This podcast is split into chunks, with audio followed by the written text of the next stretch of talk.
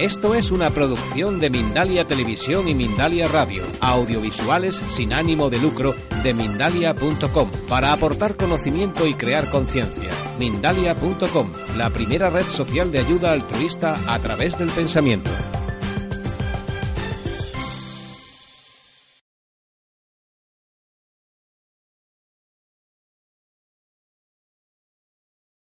de la revista Natura Medicatrix. Promotor y coordinador de la puesta en funcionamiento de Integral Centre Médic y de Salud, donde sigue trabajando actualmente. Autor de libros La medicina desde otro ángulo, El médico naturista opina y Descubrir el cochayuyo. Coordinador y profesor del posgrado en medicina naturista en la Universidad de Barcelona presidente de la sección colegial de médicos naturistas del Colegio Oficial de Médicos de Barcelona. Actual, actualmente es director docente de Medicina Naturista y profesor del Máster de Medicina Naturista y Enfermería Naturista, en el cual participa, participa en el Colegio Oficial de Médicos de Barcelona, el Colegio Oficial de Enfermería de Barcelona, la Universidad Central y la Universidad Autónoma de Barcelona. Y por último, profesor del experto universitario, uno de los profesores del experto universitario en terapias naturales de la Universidad de Lleida. Pedro, cuando quieras. Bueno, después de esta presentación, solo tengo que decir una frase muy popular que dice que los títulos no acortan las orejas. ¿eh? Es decir, que todo esto solo quiere decir que, bueno, que llevo muchos años en este ambiente, que soy muy mayor, aunque no lo parezca, que me conservo bien, por eso soy naturista. Pero eh, yo estoy aquí para hablar de una cosa que debería ser muy normal, pero que es muy extraña. O sea, que un médico hable de consejos para la salud. Si vosotros vais a cualquier de vuestros médicos y les decís que os den consejos para la salud, os dirán que ¿para qué vais allá si no estáis enfermos? Que cuando estáis enfermos volváis, pero que ellos solo atienden pacientes enfermos. Esto en realidad es uno de los errores más frecuentes que hay hoy en día en relación a la sanidad.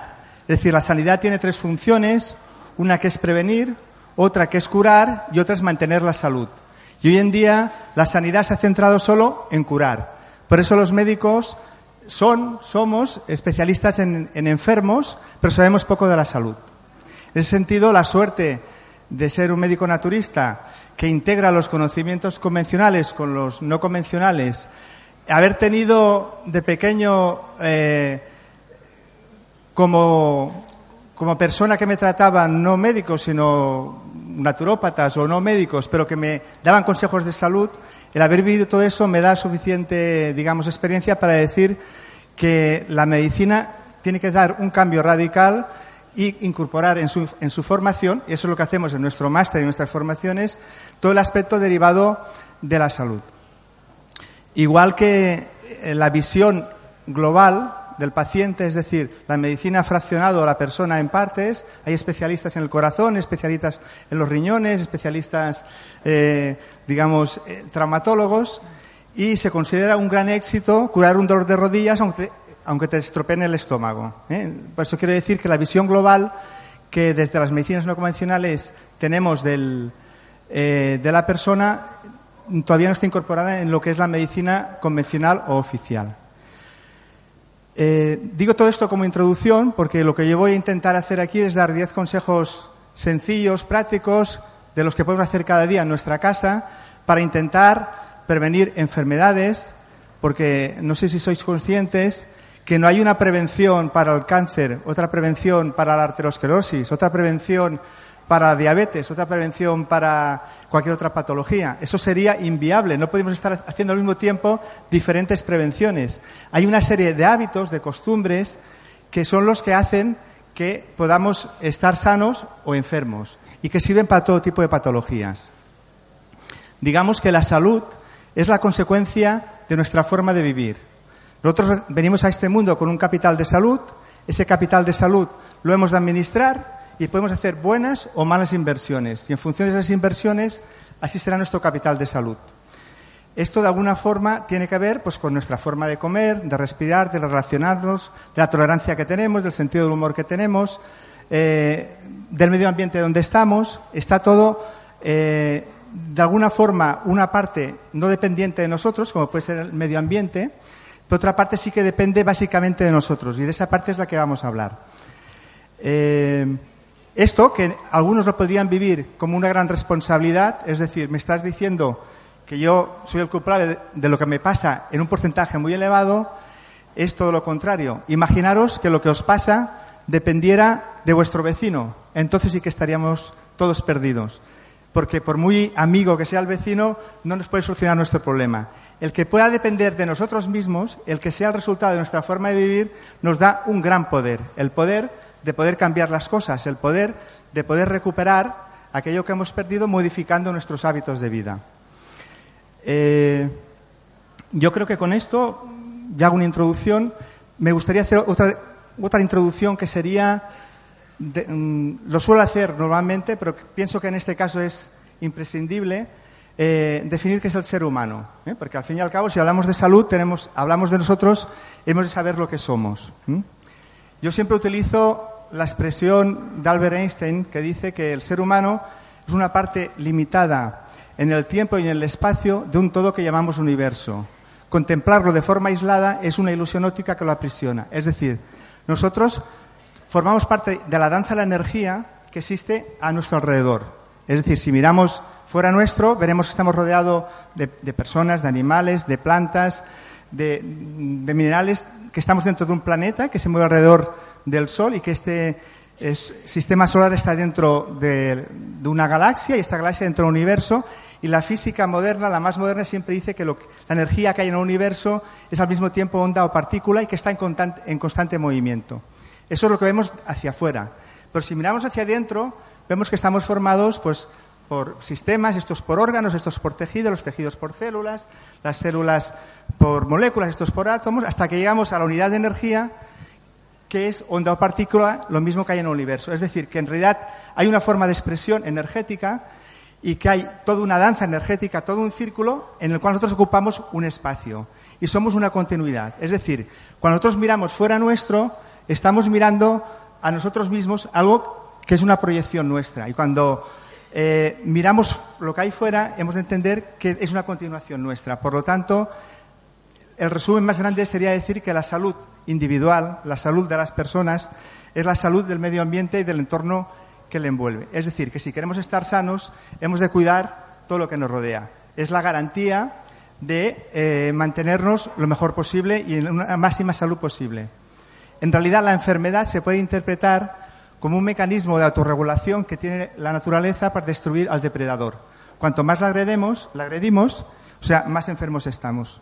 ¿Eh? Entonces, cuanto más la protegemos, cuanto más la cuidamos, menos enfermos estamos.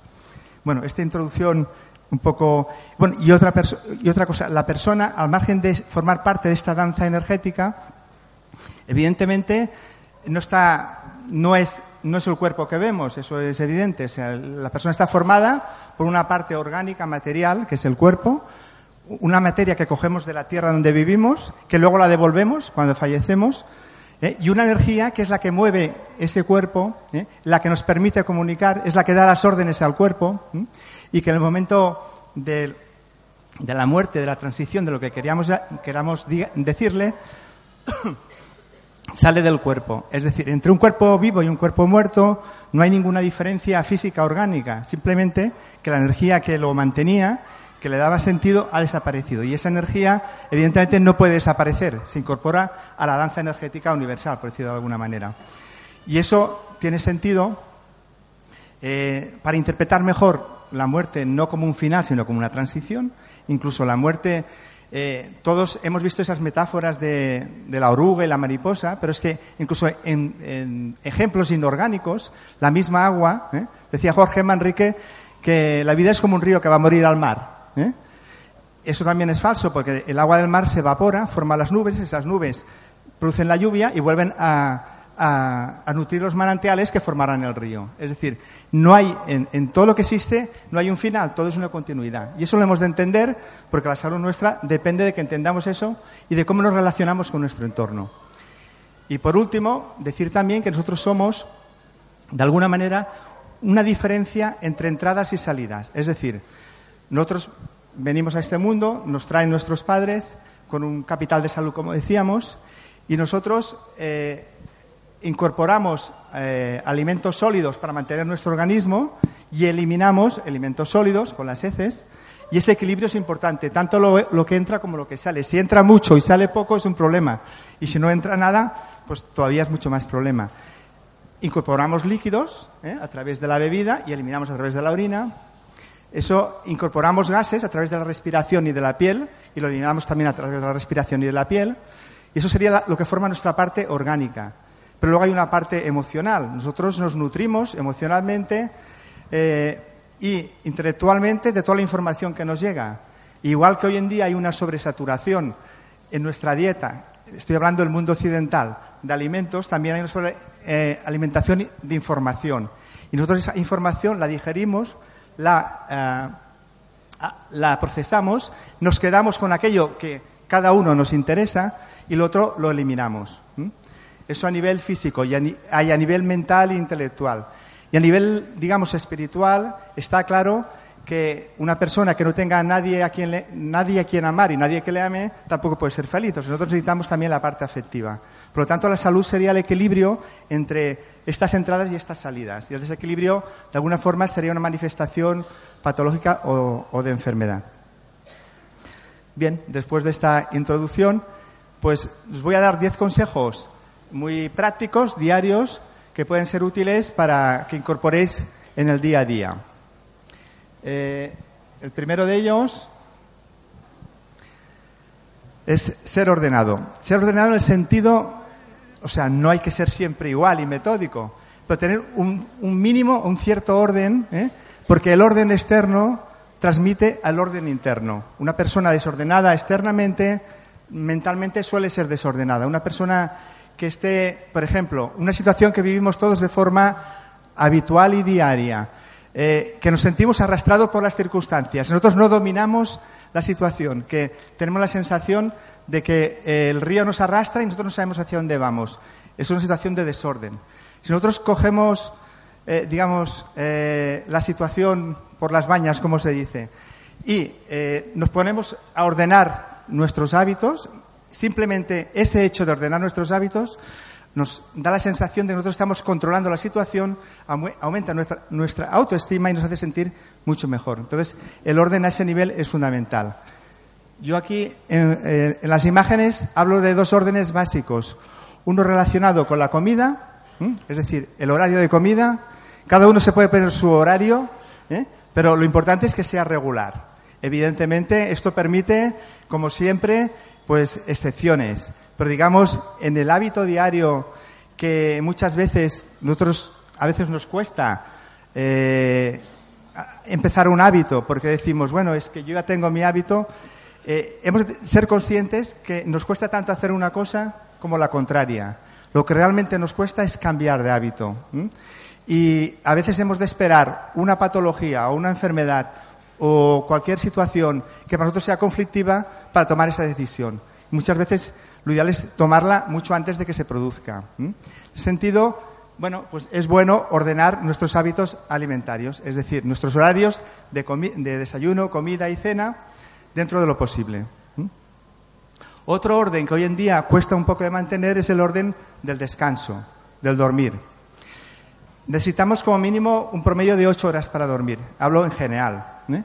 Los niños necesitan más, las personas adultas igual con menos tienen suficiente, pero hemos de pensar que durante el tiempo de reposo es cuando el cuerpo recupera la energía que ha gastado durante el día. Es decir, nosotros durante el día nos movemos, nos relacionamos, consumimos energía. Pues durante la noche es cuando el cuerpo recupera esa energía. Si eh, descansamos tres horas y estamos activos 21 horas, evidentemente ahí va a haber un desequilibrio. Por lo tanto, eh, es importante, cuando estamos cansados, en lugar de hacer un tratamiento sintomático, como luego veremos, tomar un estimulante, el cuerpo nos está hablando, nos está diciendo que necesitamos descansar.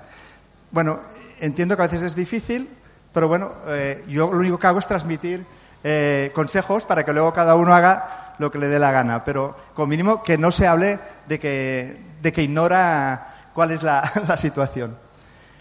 Esto sería el primer consejo, el ser ordenados, eh, intentar marcar unos biorritmos, porque así el cuerpo lo agradece. Segundo consejo, hidroterapia matinal. Es decir, nosotros cuando nos levantamos cada mañana, en realidad tenemos una página en blanco que hemos de construir. En realidad, hemos de construir nuestra realidad. Porque, como sabéis, la realidad no existe. No sé si habéis oído hablar de esta idea que viene desde la psicología constructivista, que dice que la realidad no existe. Nos la hacemos nosotros mismos. Y para entenderlo, explican un ejemplo que es aquella persona que entra a un bar y el que es bebedor solo ve las bebidas y las marcas de bebida. El que es ludópata solo ve las máquinas de jugar. El que es ligón ve los chicos o las chicas. El que le gusta conversar ve los amigos. Todos entran al mismo lugar, pero cada uno construye una realidad. Entonces, nosotros cuando nos levantamos por la mañana, delante tenemos un día que probablemente estamos viendo una película repetida, repetida y siempre la misma y pensamos que no tenemos posibilidad de ver otra película. Bueno, pues está bien que sepamos que tenemos ese poder de poder cambiar la película. No podremos cambiar de trabajo probablemente, no podemos cambiar determinadas cosas, pero sí que podemos cambiar nuestra actitud respecto a esas cosas. ¿eh? Y eso también es importante que lo tengamos en cuenta. Bueno, pues uno de los consejos básicos que puede hacer todo el mundo, que es barato, económico y que va muy bien para aumentar la inmunidad y para mejorar la, elasticidad vascular, pues es una vez levantarse, irse hacia la ducha, hacerse una ducha con agua caliente, ¿eh? caliente, tibia en función de cada uno, utilizar poco el jabón, no utilizarlo cada día, porque el baño, la ducha tiene que ser cada día, ¿eh? pero el jabón, excepto en las partes que se suda, es mejor no utilizarlo cada día. Y eh, mientras uno se ducha, utilizar un, guante de crin, ¿conocéis el guante de crin o la manopla? Y hacer una frotación por todo el organismo para movilizar la circulación para esfoliar, para limpiar, para movilizar la grasa aquellas personas que les interese bajar grasa y para fortalecer la piel. Y después de la ducha y el cepillado, siempre, siempre acabar con agua fría. Agua fría como mínimo, yo os aconsejo que empecéis por las piernas, que es el punto más distal del corazón y la impresión es mínima, luego los brazos, luego una respiración profunda, cuerpo y espalda. Y si no, quedamos con las extremidades. Al fin y al cabo, esto es un circuito cerrado que si la sangre corre por piernas y brazos, también corre por el resto. Pero bueno, si lo hacemos todo, mucho mejor. ¿Esto que produce? Un estímulo circulatorio. Sabéis que en un río que hay corriente no se estanca nada y no se producen, no hay posibilidad que se hagan cálculos ni piedras renales, etcétera. Y eso también hace que el contraste del frío y el calor eh, eh, estimule la elasticidad vascular. Frío, calor, dilatación, contracción y se prepare al cuerpo para los cambios de temperatura. Es decir, para evitar resfriados, para prevenir, etcétera. Pensar que el agua fría nunca va a hacer ningún daño a nadie, nunca, siempre y cuando el cuerpo esté caliente. Lo que no se puede es echar agua fría sobre un cuerpo frío, pues entonces el cuerpo no tiene capacidad de respuesta. Pero agua fría sobre un cuerpo caliente, bueno, ahí tenéis los nórdicos ¿eh? que salen de la sauna y se revuelcan en, en el hielo, es decir, que no habría ningún problema, es decir, ningún miedo a una pulmonía, a un problema de este tipo. Todo lo contrario, caliente y fría al final, es un buen consejo de salud, fácil de hacer, que se puede hacer cada mañana en tres o cuatro minutos y, bueno, y que nos aporta vitalidad y energía. Y además nos hace, bueno, incluso a alguno le hace cantar y todo, o sea que es algo positivo. El tercer consejo sería ejercicio o actividad física diaria. Es decir, nosotros somos animales eh, de alguna forma no sedentarios, estamos preparados para movernos. En realidad, hace siglos cuando necesitamos buscar la comida no parábamos de movernos. Estamos preparados para no comer cada día, ¿eh? eso tenéis que tener claro. Es decir, nosotros podemos hacer un ayuno y el cuerpo se sigue alimentando porque tenemos reservas para que eso ocurra. Pensar que ahora comemos entre tres y cinco veces al día, pero hace, bueno, en la época prehistórica comíamos cuando podíamos. O sea, nosotros estamos diseñados para poder eh, estar días sin comer o horas sin comer. Por lo tanto, eh, somos animales no exclusivamente sedentarios, sino activos. Por lo tanto, es necesario para la salud mantener una actividad regular. Esa actividad eh, si puede ser al aire libre es mucho mejor, porque entonces tenemos el contacto con la naturaleza, que en realidad, desde la medicina naturista y desde las medicinas no complementarias, eh, tenemos un concepto que antes no he nombrado y que quisiera nombrar ahora aquí. la idea clara que lo que cura no es el medicamento, ¿eh? ni el fármaco, sea natural o no sea natural, sino lo que cura es el propio organismo, es decir, la capacidad que el cuerpo tiene para eh, autorregularse. Es decir, lo que en medicina se llama mecanismos de autorregulación. Nosotros hacemos un corte y el cuerpo sabe lo que tiene que hacer para curarse.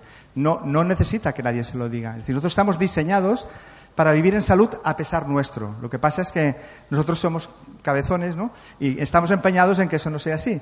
E intentamos, de alguna forma, eh, salirnos un poco de aquellos hábitos que conscientemente muchas veces sabemos que son los que, no, vaya, los que nos van bien y muchas veces sabemos los que no nos van bien. Y pienso que es, está permitido y es lógico y todo el mundo es libre de, bueno, y además necesario, ¿eh? no estar siempre en una situación. Pero como hábitos, como lo habitual, como somos animales de costumbres, pues es mejor habituarse a, aquellas, a aquellos consejos que nos mantienen en salud y nos previenen las diferentes patologías y que también sirven para curar. ¿eh? Entonces el medicamento es un recurso eh, que se puede utilizar cuando el propio organismo no puede y la medicina turista utiliza como recursos terapéuticos y preventivos por los elementos los más lógicos, los que nos dieron la vida y nos la mantienen, el aire, el sol, la alimentación, el ejercicio, la actividad. ¿eh? Es decir, es lo lógico. Es impensable pensar que un fármaco, una droga o cualquier droga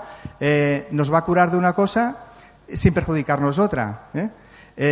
es lógico pensar que lo que nos puede curar es aquello que nos da la vida y nos la mantiene. Es lo más, lo más sencillo.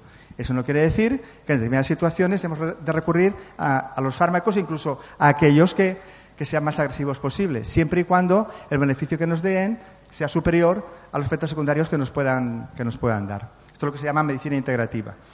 Entonces, el ejercicio físico sería lo ideal en contacto con la naturaleza y puede ser muy sencillo. O sea, desde sacar al perro a pasear, ir en bicicleta, eh, andar descalzo por la playa, por la montaña, eh, bueno, descalzo siempre es mejor, por estar en más contacto, para descargar los iones eh, eh, negativos. Y, pues pasar. y otra parte que está relacionada con el ejercicio físico es la respiración. Nosotros somos, de alguna forma, lo que comemos, como decíamos. Nosotros somos diferentes. Antes me he olvidado de daros un ejemplo y que ahora os lo quiero decir. Cuando decía que nosotros somos la diferencia entre las entradas y las salidas, entre la información que recibimos y, la que eliminamos y entre lo que eh, comemos y, eliminamos y que estamos en constante cambio, eh, quería poner el ejemplo de que nosotros somos diferentes y todos, desde que hemos entrado aquí cuando salgamos de aquí. Porque en este, en este tiempo, a nivel de información, habéis recibido otra información, a nivel físico, habéis renovado aire, aunque esto está un poco cargado, pero habéis renovado aire, y ha habido intercambios y cambios en vuestro interior. Vosotros no sois los mismos que entrasteis aquí, ya sois diferentes. Y así continuamente y constantemente. Es un concepto que antes me había olvidado y quería recuperarlo. Entonces, con la respiración pasa lo mismo. Nosotros, básicamente, para eso tenemos dos pulmones que ocupan casi todo el tórax, para poder eh, obtener el oxígeno tan imprescindible para nuestras células. Entonces, la respiración es un proceso diario que hacemos 15 y 16 veces por minuto y igual que a comer nadie nos enseña, ¿qué comemos? De pequeños, lo que nos ponen los padres, y de grandes, que nos hemos independizado, lo que nos da la gana. ¿eh? Pero no tenemos un criterio para comer. Hablo en general, evidentemente. Los que estáis aquí, creo que sois personas preocupadas por lo que coméis. Eh, pues con la respiración sucede lo mismo. Nosotros respiramos, pero a veces ni sabemos que hay una respiración diafragmática, que hay una forma correcta de respirar y otra forma incorrecta. ¿eh?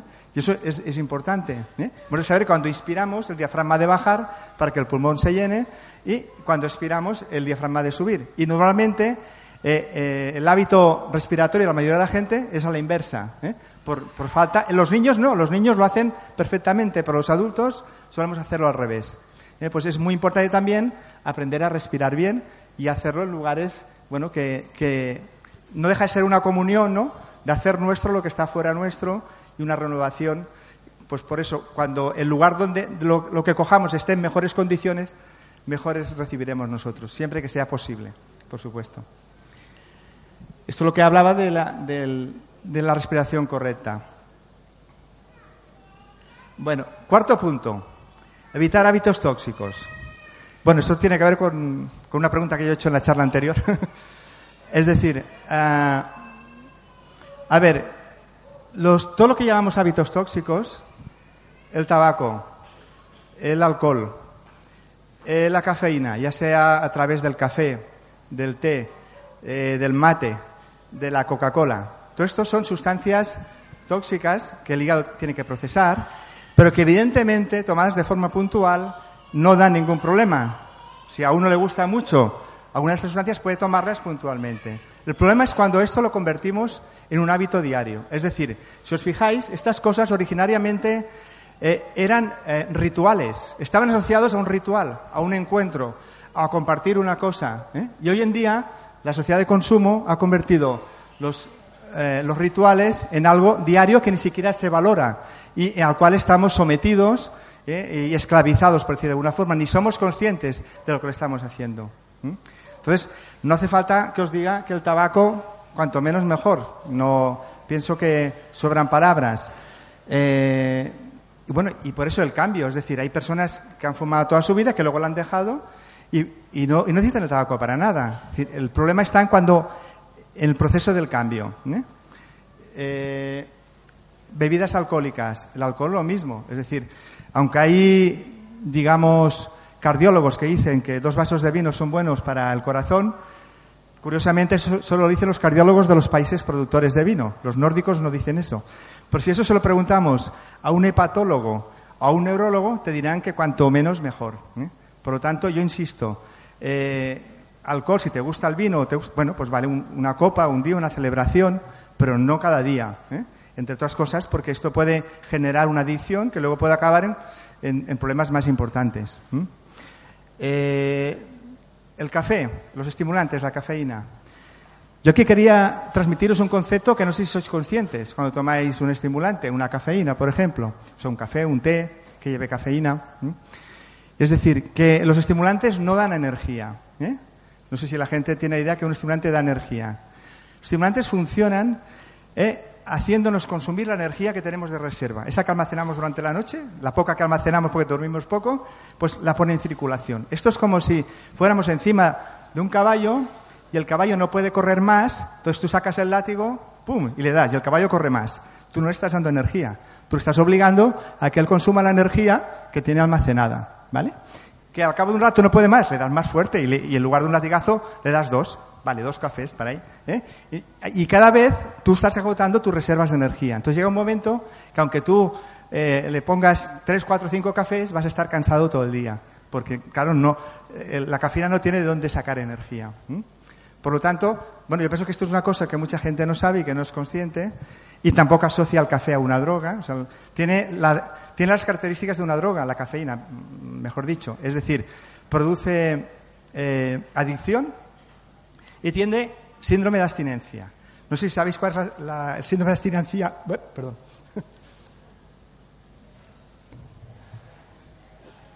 Del café. Es el dolor de cabeza. Es decir, hay muchas personas que igual toman café durante toda la semana, que el fin de semana no toman café y tienen dolor de cabeza. Y no saben que tienen dolor de cabeza porque está teniendo el síndrome de abstinencia de la cafeína. Claro, si tomas un café se va. ¿Eh? el café va bien para el dolor de cabeza, pero no es porque le vuelves a dar la sustancia que él te pide.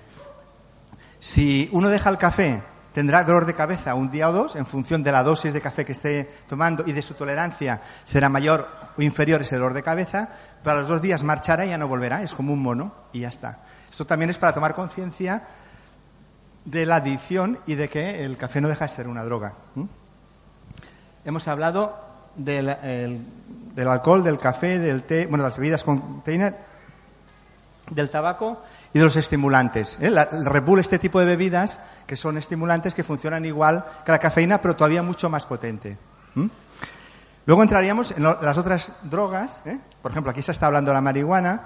Bueno, yo entiendo también que la marihuana tomada de forma recreativa, puntualmente, de forma ritual, no es un problema. La marihuana tomada de forma como tomamos intensiva, como tomamos el café o atracos, es un problema de salud. Y yo, bueno, esto lo, tengo que decir porque lo conozco y porque conozco personas que han empezado así y han acabado con problemas importantes. ¿eh? Otra cosa es que tú tomes un, no sé, un porro una vez al mes o dos con un amigo de forma puntual, pero no de forma... Y no lo veo peor que el tabaco y lo otro. Lo que pasa es que eh, digamos, la sociedad esto lo admite y lo otro no lo admite, pero podría estar perfectamente tal como se pide aquí. Yo pienso que podría estar perfectamente, porque, como decía antes, cada uno es responsable de su salud y cada uno puede hacer lo que quiera con su salud. Esa es la suerte que tenemos, que mientras nos afectemos a nosotros no hay ningún problema y cada uno es libre. Lo que pasa es que luego debe asumir las consecuencias, bueno, o tener la información, ¿eh? porque a veces no tenemos la información ¿eh? para saber qué es lo que le conviene o no le conviene. El quinto punto, cuidar la dieta. Alimentarse es eh, incorporar trozos de sol a nuestro organismo. Nosotros esto no lo podemos hacer directamente. ¿Por qué? Porque no podemos hacer la función clorofílica. Entonces, la energía del sol utiliza las plantas como intermediario. Es decir, el sol se deposita en las hojas de las plantas a través de la función clorofílica y allí se almacena. Y nosotros vamos a las plantas a obtener la energía solar que no podemos obtener directamente. Este es un concepto interesante porque desde la medicina naturista se habla mucho de alimentos vegetales y crudos. ¿Por qué vegetales? Porque son los productores, los que almacenan el sol directamente, sin intermediarios. ¿Y por qué cruda? Porque el sol no solo almacena nutrientes en las hojas, el sol almacena también energía y con un orden determinado, un orden que se transmite al organismo cuando lo tomamos. ¿eh? Nosotros tomamos un alimento lo pasamos por el fuego y lo cocinamos, ese orden, esa energía se desorganiza. Si nosotros tomamos esa energía de segunda mano, es decir, a través de un animal que a su, vez lo ha consumido de un vegetal, esa energía ha estado transformada, eh, desmontada, el animal se ha quedado con un 10% de esa energía, porque el 90% restante eh, la, ha utilizado en sus, bueno, en sus tareas diarias de, transportarse, de, movilizarse, etcétera, y solo aprovechamos un 10%, lo cual energéticamente, evidentemente, reduce mucho, o sea, es antienergético, ¿no? Eh, pero el otro, el otro mensaje, porque esto más o menos está asumido, el otro mensaje es el mensaje de orden, es decir, en las hojas de las plantas el sol está depositado con un orden determinado, con una energía potencial ¿eh? que se altera cuando le aplicamos calor o cuando utilizamos un intermediario. Por eso en medicina naturista se utiliza mucho lo que llamamos alimentos crudos eh, y vegetales para regenerar, para equilibrar y para recuperar la salud. Eh, hecha esta introducción y sabiendo que comer significa eh, incorporar trozos de sol a nuestro organismo, que comer no es solo una actitud digamos, de sentarnos a la mesa y, considerar que todo está a nuestro servicio, porque comer es una actitud ante la vida. Podemos sentarnos a la mesa considerando que todo lo que existe está a nuestra disposición y podemos utilizarlo sin límite. Podemos considerar que podemos alimentarnos respetando la vida que hay a nuestro alrededor también. O sea, y eso pasa pues, por formas de actuar con nuestro, con nuestro entorno, con los animales que nos rodean, con el medio ambiente que nos rodean, etcétera. Comer no es solo eh, sentarnos a la mesa e incorporar un alimento a la boca. Va más allá de eso. Es una actitud ante la vida. Entonces, como decía antes, de pequeños comemos lo que nos pone y de mayores lo que nos da la gana.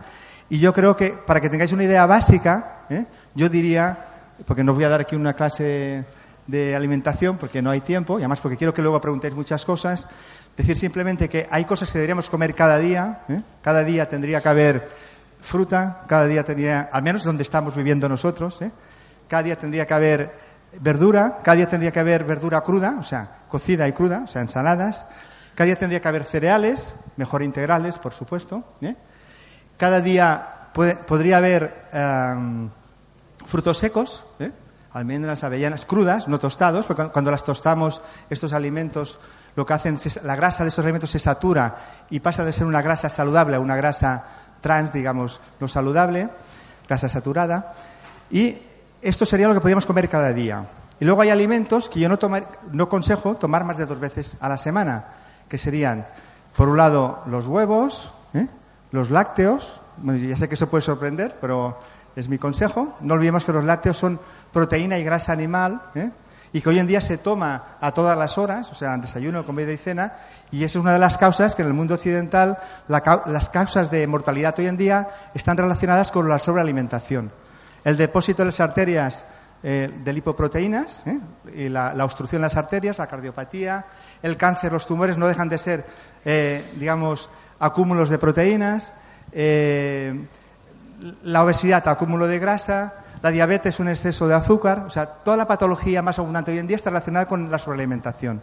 Por eso habría que corregir eso incorporar lo que os estoy diciendo y reducir a unas cantidades se puedan considerar necesarias, suficientes, eh, nutritivamente y suficientemente sanas, como diríamos dos veces a la semana, pues lo que decía, los huevos, los lácteos, la carne, el pescado. ¿eh? Esto sería, para una persona que quiera comer de todo, sería esto. Y luego lo que son embutidos, mariscos y vísceras, eso como, como decíamos, algo excepcional, ¿eh? como, como un capricho.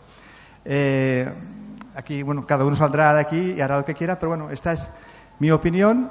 Yo no es lo que hago tampoco. Yo no como carne ni pescado, nunca lo he hecho. Por, bueno, por, porque he tenido la suerte que mis padres eran así. Pero yo he tenido compañeros que cuando han sido adolescentes se han liberado, como ellos dicen, y han empezado a comer de carne y todo, ¿no? Yo como no lo vivo como una liberación, lo vivo como, como un acto de, de, amor a lo que me rodea, por no sacrificar ningún animal para alimentarme, y como con mi formación sé que me, me nutro de forma completa, sin necesidad de sacrificar ningún animal, pues a mí me parece suficiente. Pero entiendo, entiendo, porque esto es un proceso que cada uno lo hace, entiendo que, eh, y, eso quiero hacer énfasis, que pueda estar más sanas gente que coman carne que otros que no coman carne, porque la salud no solo tiene que ver con la dieta, tiene que ver también pues, con la actividad física, con, como decía antes, con la tolerancia, con el sentido del humor. Hay gente muy vegetariana estricta, pero muy poco tolerante y muy rígida. Eso es un motivo de, de enfermedad. ¿eh? Por lo tanto, a ver, si se tiene todo, pues ya, ya es la hostia, ¿no? Pero en principio cada uno hace su recorrido, incorpora los hábitos que cree que son, que son más necesarios. Entonces, aquí veríamos lo que hay que comer de forma regular, ¿eh? o sea, todo lo que son verduras, frutos, frutos secos, cereales, ¿eh? perdón, legumbres, me he olvidado de nombrar las legumbres, con que se tomen dos veces o tres a la semana es suficiente, igual que las algas, que no las he nombrado, que es un alimento también nutricionalmente muy importante. Este sería el consejo dietético global. Luego, a las preguntas, si queréis, podemos especificar más. Bueno, aquí están las imágenes de lo que no tocaría, ¿no? Los productos refinados. Tenéis que pensar que un producto refinado, por ejemplo, el azúcar, el azúcar es un producto químico, no es un producto natural. El azúcar, cuando la caña de azúcar se tritura, sale un jarabe, o sea, una miel, la melaza que se llama, la miel de caña, que contiene todas las propiedades de la, de la propia caña de azúcar. Todos los minerales, todos los oligomentos, todas las vitaminas, etcétera. Luego esto se cristaliza con un proceso mecánico y se hace la, digamos, el azúcar moreno, ¿eh? que también lo contiene todo. Pero a partir de ahí, cuando se quiere hacer azúcar blanco, el azúcar blanco es sacarosa exclusivamente, con lo cual desaparecen a través de un tratamiento con ácido sulfúrico, etcétera, etcétera, se le va quitando, quitando y dejan solo sacarosa. Desaparece la vitamina B, la vitamina C, el calcio y el fósforo. Entonces tú cuando tomas ese azúcar necesitas esos ingredientes que llevaba originariamente para asimilarlo. ¿Y qué haces? Pues pierdes calcio, pierdes fósforo, pierdes vitamina B, pierdes vitamina C. Y eso produce por comer azúcar refinado y todos los productos que de ellos se derivan. Y la sal lo mismo, o sea, la sal, la sal marina o la sal de mar, ¿eh? contiene todo, todos los minerales, o sea, no, no solo cloruro, magnesio, cloruro y magnesio, que es lo que desequilibra los líquidos en nuestro organismo, sino mm, contiene también yodo, contiene, eh, no, cloruro sódico, perdón, ¿eh? es que me he dicho cloruro magnesio, cloro y sodio, sino también contienen yodo, magnesio y otra serie de minerales que no están en, la sal de cocina, que es un producto químico, tampoco es un producto natural. ¿eh? Entonces, hay, un aforismo hindú que dice que el mundo eh, mineral nutre al vegetal y el vegetal nutre al, animal. Entonces, nosotros, eh, teóricamente, deberíamos, todo lo que incorporamos debería ser de una forma orgánica, a través del mundo vegetal, no directamente de la forma inorgánica. ¿no? En ese sentido, bueno, tomar la miel, o sea, el azúcar de la, forma orgánica, la melaza, por ejemplo, o la miel de endulzar, pues sería lo, ideal, ¿no? Y la sal, en principio, eh, la sal marina no deja de ser un material no orgánico, tendría una contradicción con este tema, pero hemos de saber que la sal, teóricamente, no la necesitamos, la sal para cocinar. O sea, todos los alimentos llevan sales orgánicas que son suficientes para nuestra salud. Entonces tendríamos que estar limitados un poco en la sal también. Vale. Hasta aquí, hasta aquí hemos... Ah, perdón, perdón, tira, atrás, que me olvidé una cosa. El sexto consejo, el sexto, ahí. Beber suficiente, ¿eh? como se ha dicho aquí eh, y se ha dicho muchas veces, nosotros somos tres cuartas partes líquido, por lo tanto nosotros necesitamos reponer este líquido. Una dieta muy hidratada, con, muchos, con mucha fruta, mucha verdura, ya aporta mucho líquido. Necesitas beber menos que una dieta, digamos, menos hidratada. Entonces aquí hay un tema que sí que quiero eh, aconsejar porque es causa de muchos problemas digestivos que tiene mucha gente, que se le hincha el vientre, no sabe por qué, y la mayoría de las veces tiene que ver con beber comiendo. ¿eh? O sea, imaginaros la comida en el estómago y los fermentos digestivos intentando descomponer el alimento, que eso es la digestión. Entonces, de golpe baja un vaso de líquido. Esos fermentos quedan diluidos, ¿eh? no pueden actuar bien. Es más, el estómago da órdenes al cerebro que le faltan fermentos, produce más, lo, cual aumenta más la acidez del estómago, ¿eh? y puede ser una de las causas también de acidez. Y como el líquido no se queda en el estómago, igual que entra, sale, puede arrastrar trozos de comida enteros al intestino. Y esos trozos, como el intestino debería llegar una, una pasta ya digerida en el estómago y en la boca. O sea, no olvidemos que en la boca hay la saliva y la saliva tiene una función, a veces lo olvidamos, digestiva. O sea, la saliva lleva fermentos como la tialina para digerir los hidratos de carbono y necesita mezclarse con la comida, si no, no puede actuar. Entonces, yo no digo que contemos las veces que masticamos, pero sí deberíamos ser conscientes que de la boca debería bajar una pasta de alimento donde la saliva se haya mezclado con el alimento para poderlo digerir. ¿eh? Pues si comemos rápido, si comemos hablando, si nos faltan muchas piezas y no digerimos bien, si luego bebemos comiendo, llega al estómago el alimento mm, medio digerir, si es de origen vegetal fermenta, si es de origen animal se pudre y ahí se forma una serie de catabolitos y toxinas y de gases, que es los que nos inflan el abdomen. Y luego eso altera la flora intestinal, porque claro, la flora intestinal viva a expensas de lo que comemos y según lo que le llega. Y no es lo mismo que le llegue pues una cosa bien digerida, que le lleguen ahí trozos de comida entera que han generado una serie de sustancias tóxicas bueno, que no son las, fisiológicas. Por lo tanto, eh, el beber comiendo no es aconsejable. ¿Por qué bebemos comiendo? O porque bebemos, comemos demasiado salado, o porque comemos cosas muy contundentes, poco hidratadas, que necesitan pues, de algo que les empuje. Si la dieta, siempre hay una ensalada, si la dieta es más hidratada, no hace falta beber. Y si queremos beber, si queremos beber, bueno, aquí, como veis, no hay nada rotundo, todo está permitido, pues se puede beber, pero entonces poca cantidad, medio vaso, a pequeños sorbos, para que se vaya mezclando con la comida, pero nunca que haga el efecto de dilución ni de arrastre. Yo creo que se entiende bien. Y si después de una gran comilona dices, como he comido mucho, ahora voy a hacer la digestión y me tomo un vaso así de manzanilla, bueno, ya os podéis imaginar que no estamos arreglando nada, sino que estamos empeorando. ¿eh? Entonces, os tomáis una tacita pequeña, si queréis, a pequeños sorbos y ya está. Bueno, este es mi consejo. Y evidentemente tampoco es la verdad, porque todo lo que estoy diciendo yo no es la verdad, es, mi opinión. ¿eh? Pero vosotros la, incorporáis y luego la procesáis. Eh, y, bueno, y recordar que el líquido no solo a través del agua, también a través de las infusiones, también de los zumos naturales, de los caldos vegetales, ¿eh? que hay muchas formas de incorporar el líquido a nuestro organismo. Bueno, ahora dejamos lo físico y vamos un poco más a lo emocional. Bueno, necesitamos para estar sanos un tiempo para el ocio. Es decir, nosotros no somos, eh, digamos, robots que, que comemos, eh, trabajamos y dormimos. Nosotros somos personas que tenemos inquietudes, que teóricamente deberíamos tener un proyecto vital, que deberíamos tener un tiempo para nuestro ocio, deberíamos tener un hobby, algo que nos, como individuos nos realice y nos haga sentir que estamos bien con nosotros mismos y con los demás.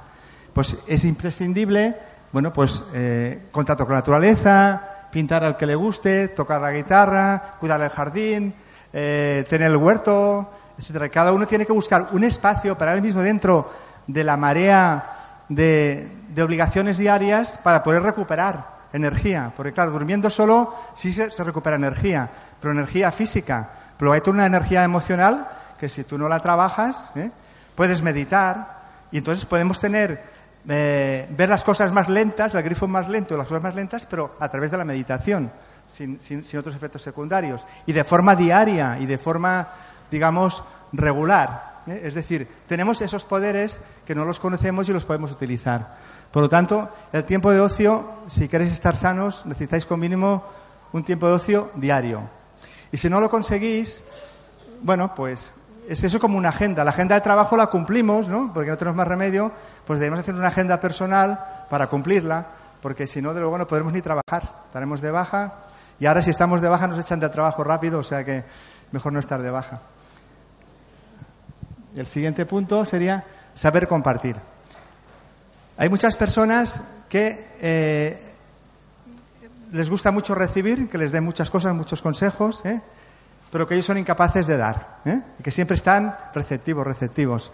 Evidentemente, esto es un desequilibrio para su propio organismo, porque siempre van a estar ansiosos de lo que no tienen, se van a sentir siempre, eh, digamos, frustrados porque no tienen todo, porque no saben que ellos mismos pueden tenerlo todo dentro de sí mismos, ¿no?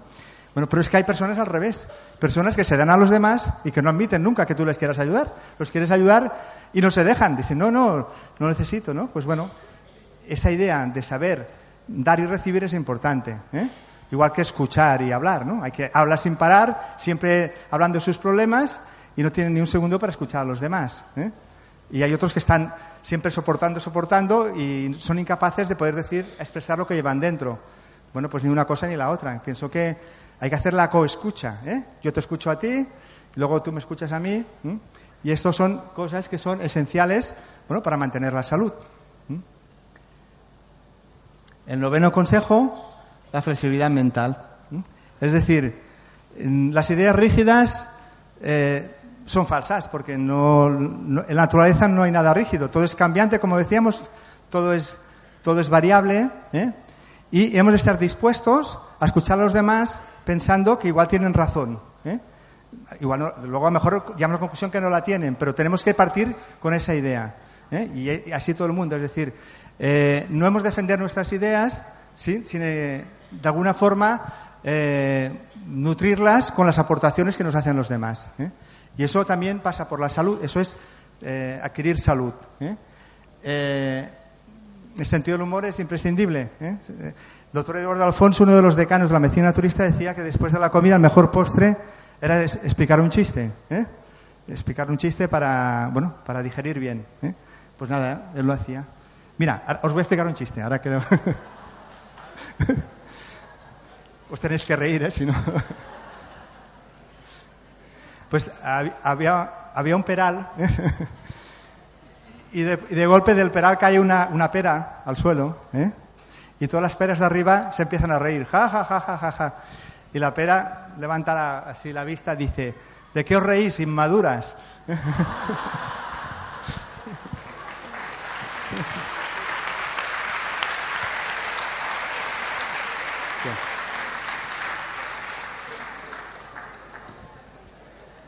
Vale. Y para el último consejo global, respetar el entorno. Vuelvo al principio. El entorno y nosotros somos la misma cosa.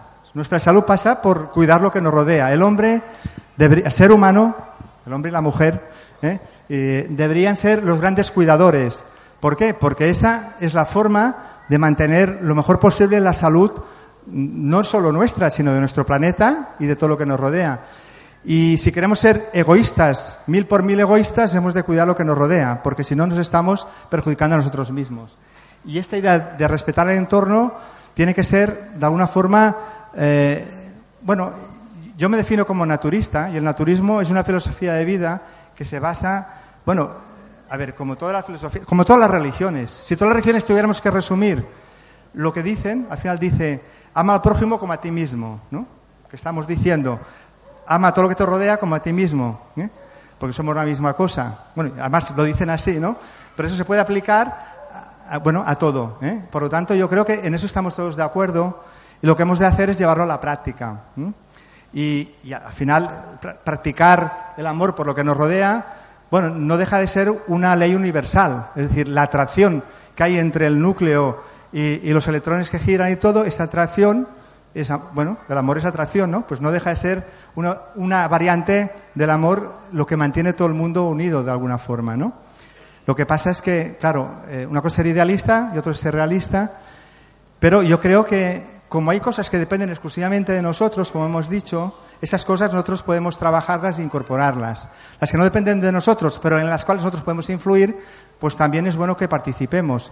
Si hay eh, movilizaciones pues, del medio ambiente para respetar, etcétera, nosotros es mejor que formemos parte de la solución que no del problema. Nos hemos de definir, nos hemos de eh, situar, no podemos quedar imparciales ante determinadas situaciones. Yo creo que el compromiso eh, tiene que ser también bueno, una necesidad para mantenernos sanos. No podemos estar viendo cosas que nos parecen que están mal y no denunciarlas, no asumirlas, porque entonces ya abrimos los ojos y nos vamos, porque vemos la gente que se muere cada día de hambre, etcétera, etcétera. Pero bueno, a veces tenemos al lado una persona que necesita algo y podemos ayudar y no tenemos que, pensar en la gente que está lejos y no podemos ayudar. Bueno, pues yo creo que con esto cierro los diez consejos y a partir de ahora creo que podéis escuchar lo que os interesa, que serán las preguntas que hagáis. ¿eh? ¿De acuerdo?